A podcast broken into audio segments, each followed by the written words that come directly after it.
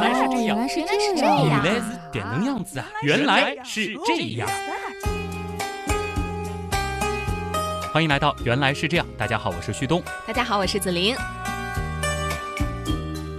上一期节目呢，咱们又一次说了铅笔。那子琳，如果我问你啊，铅笔的好朋友是谁？你的回答是，橡皮这算是一个好朋友。那还有其他的好朋友吗？有啊，钢笔啊，水笔、圆珠笔啊，还有铅笔盒。我们的思维能开拓一点吗？你想，无论哪一种笔，离开了谁，它都发挥不了作用的。人佩服。今天的节目没法继续了，原来是这样。就是这样，结束了好吧，和大家开一个玩笑啊。今天我们要和大家说的是纸。啊、的确是有笔就得有纸哈。纸那今天说纸呢，如果听节目的朋友还在上学的话，大脑里可能会出现的是书本啊、考卷啊、铅画纸啊、草稿纸，各种各样的纸。但是如果是一个已经工作的人，尤其是那些在写字楼上班的朋友们，脑海当中浮现的第一个画面恐怕就是 A 4纸是感觉 A 4纸都已经快成为现代纸的代表了。是的，我们节目的文案就是打印在一叠一叠这个 A 4纸上的哈嗯。，光是这个 A 4纸啊，它里边的玄机就不少了。哦，很有说透的感觉嘛。嗯，哎，首先第一个问题就是 A 4纸里，我一直想问这个 A 4指的是什么呢？感觉说铅笔的时候，我们问到二 B 到底是什么，对吧、嗯 a 4它是不是也是来源于某一个标准呢？对，它就是有一个标准，A 4纸呢是来源于一个叫做 ISO 二幺六的标准，就类似于 ISO 九零零嗯之类的啊。这是国际标准化组织 ISO 的一则关于纸张尺寸的标准，这也定义了当今世界上绝大多数国家所使用的纸张尺寸。那 ISO 二幺六呢，一共定义了 A、B、C 三组纸张尺寸，A 4纸就是出自 A 组的纸张尺寸。哦，那这 A 组的尺寸有什么特别的地方呢？嗯最显著的一个特征就是啊，我们把任何一张 A 组的纸沿着它的长边对折，在这之后得到的那个小长方形的长和宽呢，分别是原先那个长方形长和宽的一半。也就是说，对折之后的这半张纸啊，是可以视作为原先那张纸等比例缩小了一倍。哦，只要你按着沿长边对折的原则，无论你对折多少次，最终得到的那个小长方形，它的长宽比是保持不变的。啊，就是同比例一直缩小、缩小、缩小、缩小、缩小，是吧？是哎，这样想的还挺萌的哈。嗯，突然觉得这个标准啊，水很深，很奥秘啊。哎，如果说这张纸是正方形或者是长条形，嗯，那无论如何也达不到这样的一种效果的，是吗？是这是为什么呢？这是因为 A 系列纸呢，它有一个很特殊的长宽比，叫做根号二比一。哇，好高深。它来源于一个非常简单的等式啊，就是我们设 a 等于长，b 等于宽，则 a 比 b 等于 b 比二分之 a，那就很容易得出 a 等于根号二 b。也就是说哦，满足这种特性的长方形，它的长一定是宽的根号二倍。而符合这种长宽比的长方形呢，它还有一个非常酷炫的名字，叫做白银矩形。哦类似的现象呢，我们还可以在等腰直角三角形里体现，就是你无论沿它的这个中线对折多少次，之后得到的那个小的等腰直角三角形，它的三条边的比值也依然保持不变的。嗯，这里面包含了这个数学公式哈。虽然说照平常来说，我应该是听不懂的，哦但事实上我听懂了，说明大部分的朋友都可以听懂啊。啊，因为其实就是我们刚刚说到的一个边长的那个边一对折嘛，嗯其实就是我们最后得到的这样的一个这个长宽比，它是一样的，对吧？嗯不过这个白银矩形，你刚刚说到这个哈，我们嗯简单来说就是白银长方形嘛，对吧？这个名字我觉得很酷啊，很好听啊，啊，嗯对啊。原来我们每天都是在白银长方形的纸上办公哈，顿时就觉得我的工作又变得更加的优雅起来了。嗯，哎，那说下它和白银有什么关系呢？是因为以前的银块会做成这样的形状吗？它和白银呢没啥太大的关系，它呢是来源于白银比例。那要说白银比例呢，我们就要对应一下说黄金比例了。黄金比例就是黄金分割是吧？嗯这个很有名，人人都知道呀，零点六幺八。对，黄金分割呢是指将整体一分为二，较大部分与整体部分的比值等于较小部分与较大部分的比值。它的比值呢，大约是零点六一八。零点六一八，它其实是一系列的这个无理数，我们取的是它的一个近似值。嗯，这个比例呢，被公认为是最能够引起人们美感的比例，因此呢，被称为黄金分割。就像紫菱可能会给人一种美感，那么你的这个五官上就有很多黄金分割的体现啊。我觉得你这个例子举得特别的恰当。谢谢。那么它是一个无理数，这大家要记住，并不是零点六一八啊，后边有无数的这个不同的数字。我们比较熟悉的呢是它的小数点后的前三位，那就是零点六一八了。嗯。如果说手边有计算器的朋友呢，可以做一个有趣的小实验啊，就是我们拿一除以零点六一八，看一下那个答案。答案呢是约等于一点六一八一二。也就是说，这个数字的小数部分和零点六一八还是非常接近的。是啊，我们再试试看另外一个数字，就是一减零点六一八得到的那个结果去除以零点六一八，实际上就是零点三八二。嗯，去除以零点六一八，这个答案呢依然是约等于零点六一八一二，它和零点六一八这个。黄金比值是非常接近的。那这个小实验的目的是什么呢？这个小实验的目的就是体现出这个黄金比例的它的一个玄奥啊。我们用一个计算的方式就可以知道它是符合这样一种特性的，可以理解为数学的一种美吧。哦，原来是这样，它很美。那黄金分割零点六一八这个近似值呢，并不是拍脑袋想出来的，它源自于一个非常有名的数列，数学比较好的朋友应该都知道啊，就是斐波那契数列。哇，第一次听到呢。好吧，那么这个数列的最初几个数字是这样的：一、一、二、三、五、八、十三、二十一，接下来是三十四、五十五、八十九、一百四十四。嗯，一听数列我就想问，这之间的规律是什么呢？仔细看一下你就知道了。它的特点呢是，除了前两个一之外啊，我们从比如说从二开始，二就相当于前两个一的和，对不对？对。那么三就等于是一和二之和，五等于二和三之和，也就是说每个数都是它前面两个数之和。八等于三加五，没错。那么当我们把这个数列当中相邻的两个数相除的时候，就比如说三和五相邻。三除以五，八和十三相邻，八除以十三，一直到后面八十九和一百四十四相除，越往后，它们的商就会越接近于黄金分割的比值，也就是大约零点六一八。有一种在做小学数学题的感觉啊，就是找一找规律，我们再列出下一个数字会是什么？现在小学数学真难啊！所以今天说 A 四纸，结果就是牵扯到很多数学问题。嘿，嗯，如果大家听刚刚那么多的数字有点听晕了，我们先说说历史啊。黄金分割呢，在文艺复兴前后，经阿拉伯人传入到了欧洲，那这样子的一个比例呢，也是受到了欧洲人的欢迎，他们呢称之为金法。嗯，黄金的金，金法。对，金法。十七世纪，欧洲的一位数学家呢，甚至称它为各种算法当中最可宝贵的算法。这是一个非常具有美学价值的比例，生活当中随处可见。那我们前面说的 A4 纸的形状呢，是白银长方形，对不对？或者叫白银矩形。其实对应的在黄金比例当中还有一个黄金矩形，也就是说，这种长方形它的长宽比是一点六幺八比一，或者是一比零点六幺八。满足这样比例的长方形，它就叫黄金长方形。哦，黄金长方形呢，我们就先不展开了。如果说接触过设计、学过美术的朋友呢，可能会对这样一种图形并不陌生。因为有的时候我们要画一个很美的图像的时候，可能会首先先画一个黄金矩形。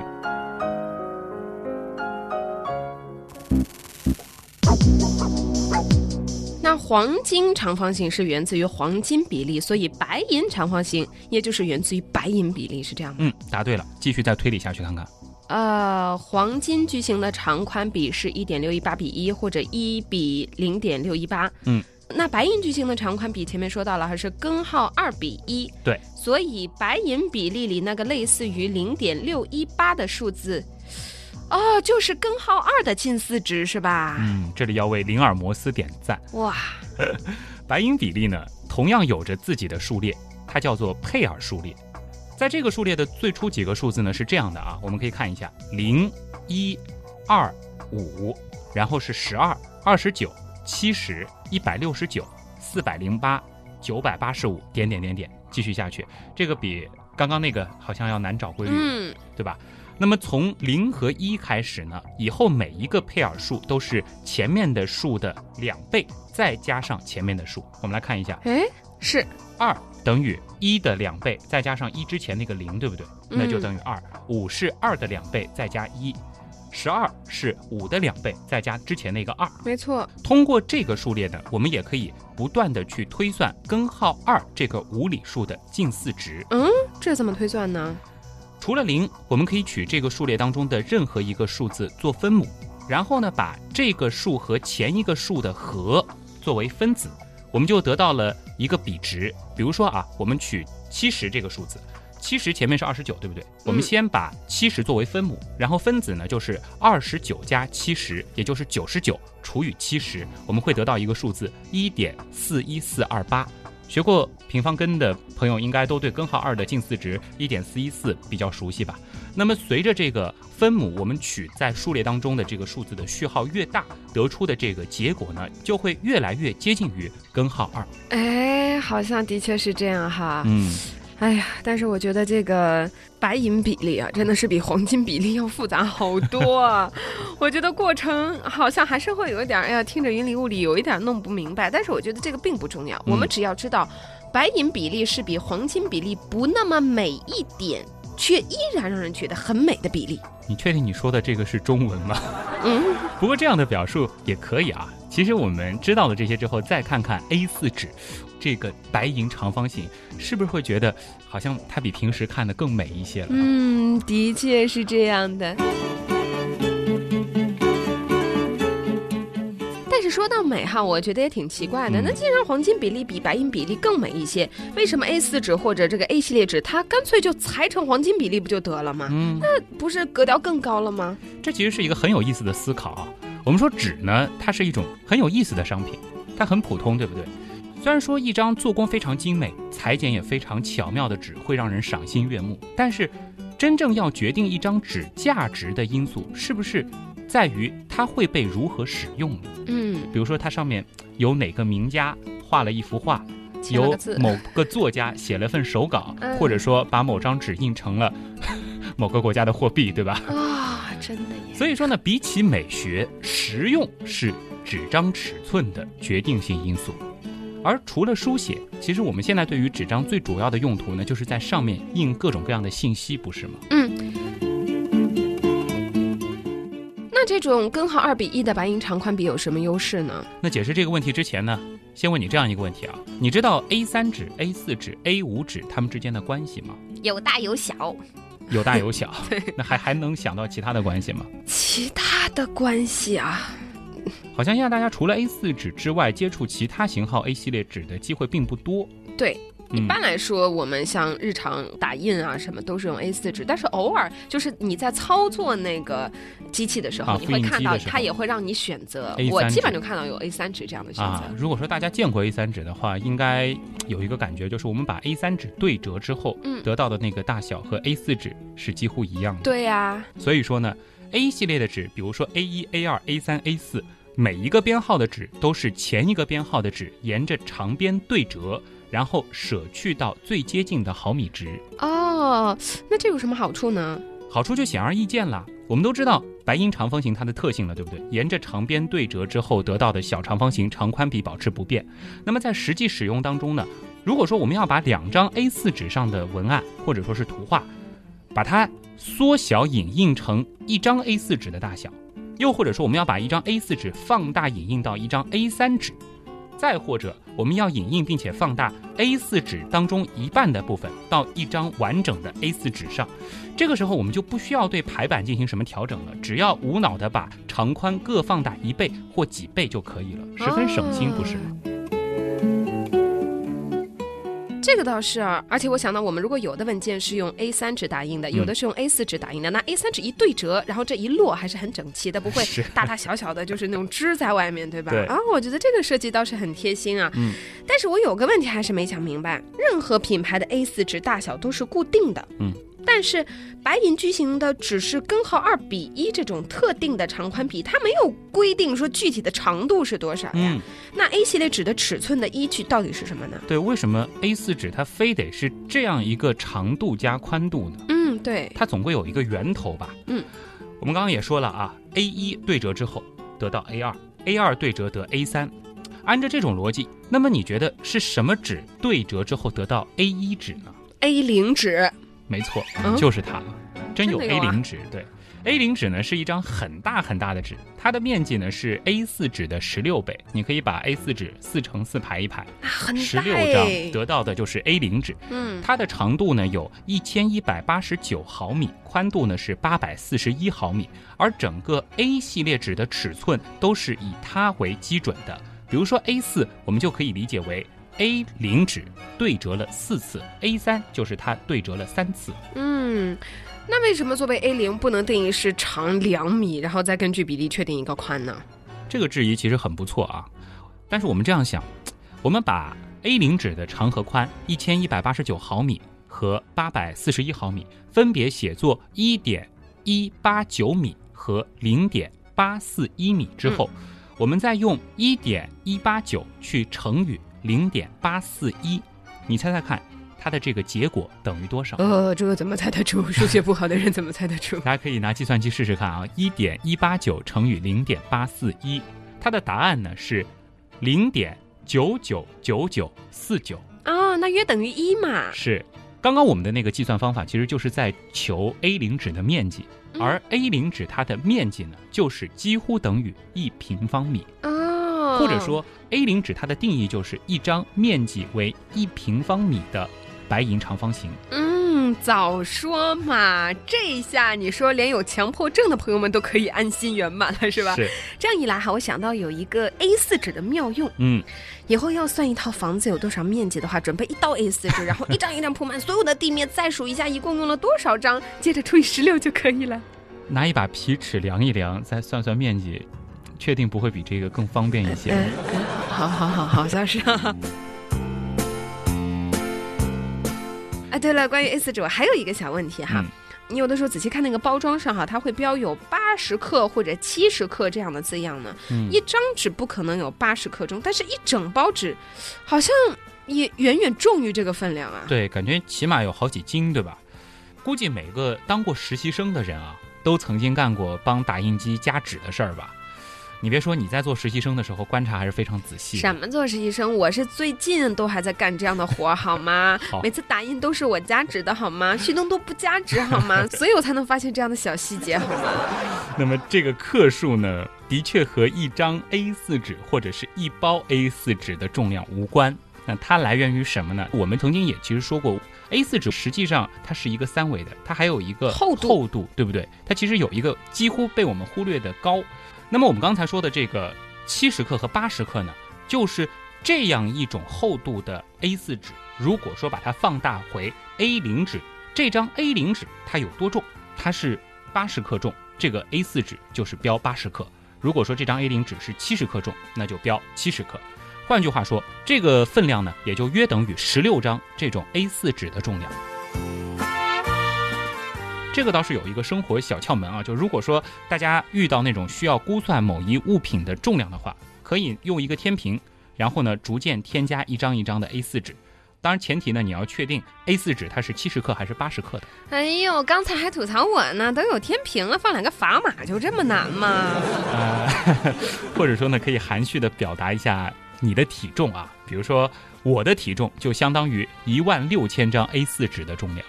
那么我也估算了一下，紫菱的体重大约是一万张 A4 纸的重量，差不多。嗯，我跟你之间相差了六千张 A 4纸，哼 这样的表述会不会太文艺了一点？会不会有人听不懂呢？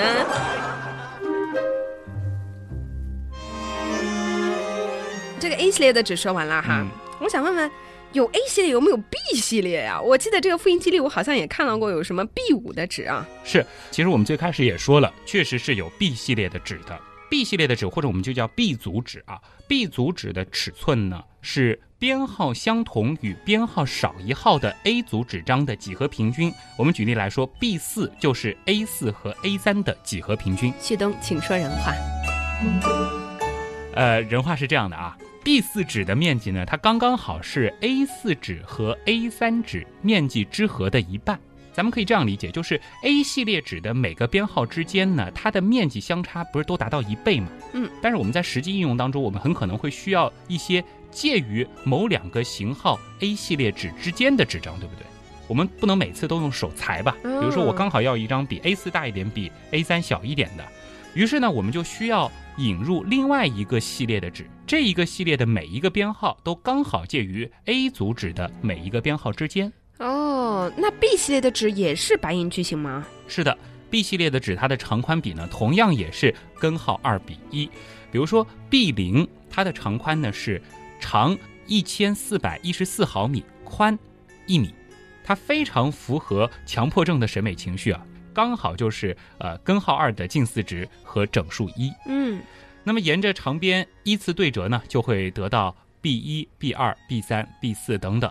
那还有一个生活小贴士啊，就是 B 五纸呢，它的长边刚好是二十五厘米长。如果说大家手上有一张 B 五纸，刚好又忘带尺的话，我们已知这个长边等于二十五厘米，对不对？然后大家可以去学一种。把一张纸进行五等分的折叠方法，然后我们就很容易把这张纸二十五等分。那么我们就可以用这样的办法，把一张 B 五纸折成一把二十五厘米的，单位是一厘米的刻度尺了。哇，好厉害的办法哦！你为什么不问同学借一把尺呢？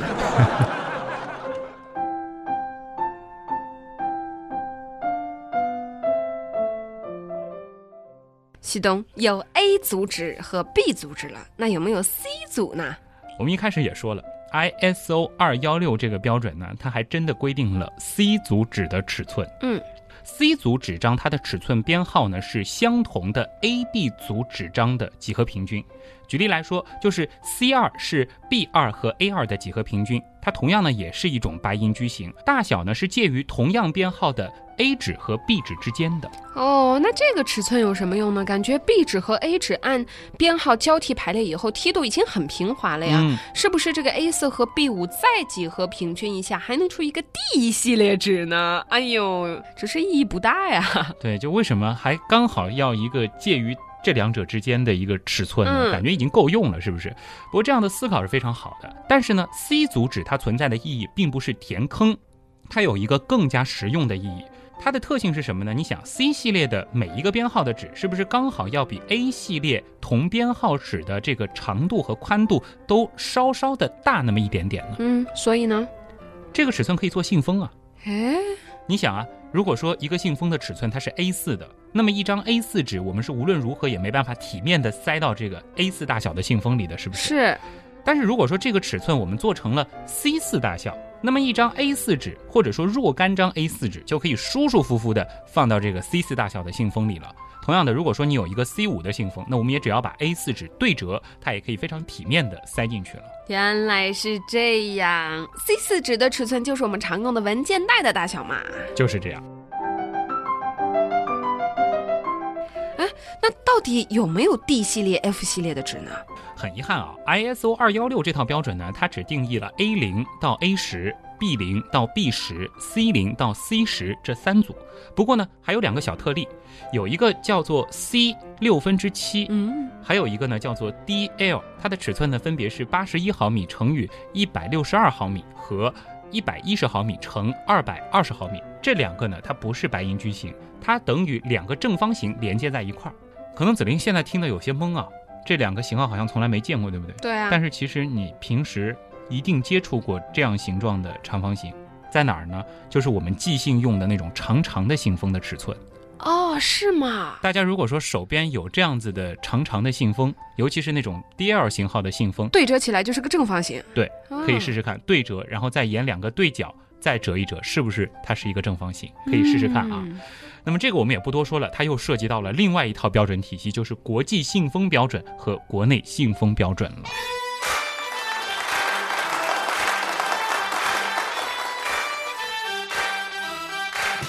知道大家有没有听懂哈？我们今天说到的这个 A、B、C 标准的纸，当然我们用到最多的是 A 四纸哈。是啊，真的是我觉得就是我们常常拿着一刀一刀的 A 四纸在手上，但是从来没有考虑过，哎，这个长宽的这个笔是怎么回事儿呀？嗯它为什么大大小小的有这样的一个标准啊？是，啊，今天终于把所有的问题都搞清楚了。今天好。歹还知道了黄金比例和白银比例都是什么，他们怎么，算出来真的，以前都不知道白银比例这回事儿哎，嗯，所以以后拿着这个 A 4纸的时候，心里也感觉哎呀更有亲切感了，因为嗯我对这位朋友还是很了解的。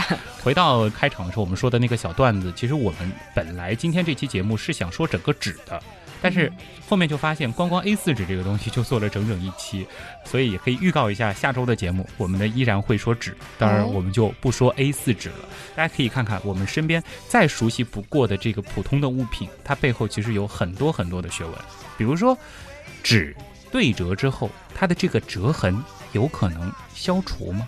不可能，我觉得哈，哎，原来是这样。就是这样。我是旭东，我是子琳，咱们下周再见。再见。In that negligee is really just too much.